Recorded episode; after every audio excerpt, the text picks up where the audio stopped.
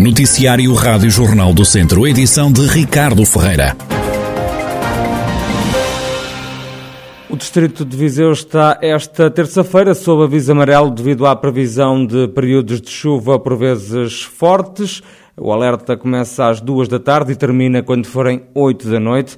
Esta semana o tempo na região vai continuar frio e até pode nevar. A temperatura até começou a subir neste arranque de semana, mas vai voltar a descer, como adianta Ângela Lourenço, meteorologista no Instituto Português do Mar e da Atmosfera. Vai continuar uh, as temperaturas relativamente baixas, típicas uh, de inverno, uh, com uma ligeira subida, mas ainda assim com máximas da ordem dos 11, 12 graus e nas mínimas da ordem dos entre os 5, 8 graus portanto nada de muito, uma subida muito, muito significativa e depois na quarta-feira volta novamente a descer uh, para valores, uh, temperaturas mínimas uh, 3, uh, 2 a 5 graus e máximas até 10 graus, portanto não deverão ultrapassar os 10 graus aí no, no distrito de Viseu. A chuva também vai ser uma constante esta semana na região. Para hoje são esperados, como já disse, aguaceiros fortes, numa situação que levou o Instituto Português do Mar e da Atmosfera a colocar a região sob aviso amarelo. Amanhã, quarta-feira, feriado, pode nevar nos pontos mais altos da região. Durante o período da tarde é quando se espera que a precipitação seja mais uh, forte, uh, mais significativa no distrito de Viseu, durante o período da tarde. e depois no dia 8, quarta-feira, uh, estamos à espera, com a descida da temperatura, um, que é significativa, e o facto de continuar a chover, que as regiões eh, mais elevadas, nomeadamente a Serra de Montemuro, possa ter uh, queda de neve nos pontos mais altos. Portanto, isto para quarta-feira. O vento também vai soprar com intensidade, também novamente a quarta-feira será um dia com o vento intenso e um, se conjugarmos essa uh, intensidade do vento, o vento forte, com as temperaturas que, que, vão descer, portanto vão estar muito baixas, temos aqui o aumento uh, do desconforto térmico. Portanto, o dia 8 será um dia de desconforto térmico elevado para o distrito. Ângela Lourenço, meteorologista no Instituto Português do Mar e da Atmosfera, salienta também que no fim de semana não deve chover no distrito, mas a temperatura deverá voltar a descer mais uma vez. Os alunos da escola primária da Feira, em Canas Senhorim Nelas, têm que levar aquecedores de casa para não passarem frio no estabelecimento de ensino. O sistema de aquecimento avariou o verão passado e ainda não foi arranjado, denunciou à Rádio Jornal do Centro o pai de um estudante na escola. A Câmara já foi alertada, garante o encarregado de Educação. Segundo Renato Oliveira, prometeu colocar na escola alguns aquecedores, mas esses equipamentos ainda não chegaram, apesar do frio que se faz sentir nesta altura do ano. Os pais consideram inaceitável tudo o que está a passar neste estabelecimento de ensino, que é frequentado por meia centena de crianças do primeiro e segundo anos de escolaridade. A Rádio Jornal do Centro tentou sem sucesso ouvir a direção do agrupamento de escolas de Canas de Senhorim. Já o presidente da Câmara de Nelas, Joaquim Amaral, garante que os problemas do aquecimento já foram ultrapassados. A situação está resolvida. Uh, nós estamos a falar de um equipamento novo, um, dotado de ar-condicionado, uh, cujo ar-condicionado uh, ficou uh, sem estar em funcionamento. Naturalmente que estamos a tratar do assunto diretamente com, com, com o empreiteiro. Entretanto, para solucionar isso, a autarquia já diligenciou esforços no sentido de haver aquecimento em todas as salas de aula a autarquia adquiriu aquecedores, estarão já disponíveis, como é também a intenção, já eh, a partir de, de inclusive da manhã nas, nas, nas respectivas salas. Fica a garantia do Presidente da Câmara de Nelas, Joaquim Amaral, sobre o regresso do aquecimento à escola da feira em Canas de Senhorim, no Conselho de Nelas, um estabelecimento de ensino que o ano passado sofreu obras no valor de 170 mil euros.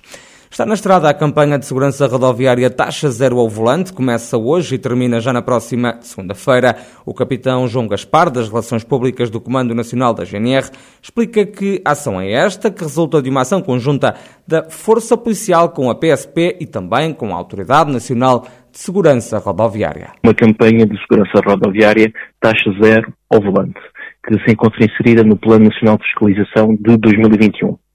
Esta campanha decorre entre os dias 7 e 13 de dezembro e tem como objetivo alertar os condutores para os riscos da condução sob influência do álcool. Temos a registrar que um em cada três condutores mortos em acidentes de aviação apresentam uma taxa de álcool no sangue igual ou superior a 0,5 gramas por litro e 3 em cada 4 destes condutores apresentam uma taxa igual ou superior a 1,2 gramas por cada litro. Vários estudos científicos demonstram que conduzir sob a influência do álcool causa várias perturbações, designadamente ao nível cognitivo, ao nível do processamento de informação, da capacidade de reagir e da descoordenação motora. Uh, diminui ainda o campo visual, provocando a chamada visão em túnel.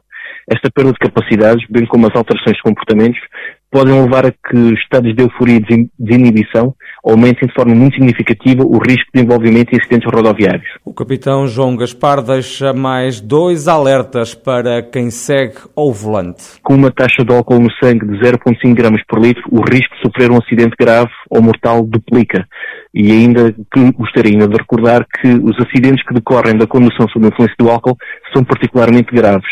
Daí querer deixar este alerta para os condutores uh, e frisar que se conduzirem não ingiram bebidas alcoólicas. A campanha de segurança rodoviária Taxa Zero ao Volante começa hoje e termina já no início da próxima semana. O presidente da Câmara de Viseu ainda não desistiu da ideia de ter uma praia fluvial junto ao Pavia. Em entrevista ao Jornal do Centro, Fernando Ruas salienta que também não abandonou o projeto do Parque Urbano da Aguiera. Queremos que seja tal como aconteceu e foi um êxito. O Parque Urbano de Santiago possa haver o Parque Urbano da Aguiera, daquele lado, com outro tipo de, até de oferta, mas que possa dar eh, resposta, digamos, à, à aos vizinhos, que são muito, muito atirados para o desporto, para o lazer, e, e portanto nós queremos criar ali um, mais um pulmão.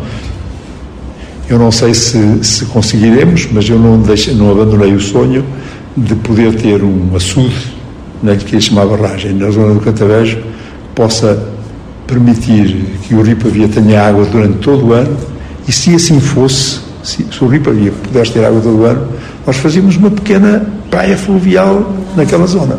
O autarca falou também de outras intervenções que estão previstas para a zona da cidade onde quer construir o Centro de Artes junto ao Tribunal. Durante muito tempo a expansão urbana deu-se a sul, por razões que se percebem, teve a ver exatamente com os investimentos de caráter público e depois a que se associaram os privados e houve a sul. O que é que houve para sul? De repente houve o hospital, a, a, a, a escola básica, o Palácio do Gelo, o ACUF, foi tudo, o Politécnico, é tudo recente, foi tudo para sul, não é? E, portanto, é natural que agora se possa, se possa a caminhar um pouco para ali, para, para a zona da, da, da Avenida da Europa. São palavras de Fernando Ruas, presidente da Câmara de Viseu, numa entrevista ao Jornal do Centro, que pode ler em jornaldocentro.pt. E por terceiro ano consecutivo, o município de Tarouca vai voltar a oferecer aos habitantes do Conselho árvores de Natal. O vice-presidente da autarquia, José Damião, justifica esta medida. Isto é uma ação que se repete pelo terceiro ano consecutivo. Uh, nós oferecemos os pinheiros à população para essa quadra natalícia. Eh, este ano são cerca de duas centenas de pinheiros. Eh, as pessoas, durante a quadra natalícia, têm então os pinheiros em sua casa completamente decorados e, a fazer aquilo para que, eh, nesta altura, servem. E, mais tarde vamos à serra e fazemos uma replantação destes pinheiros em locais escolhidos e já preparados para tal. É uma forma de defendermos a nossa floresta e é uma forma também de promovermos alguma sensibilização ambiental.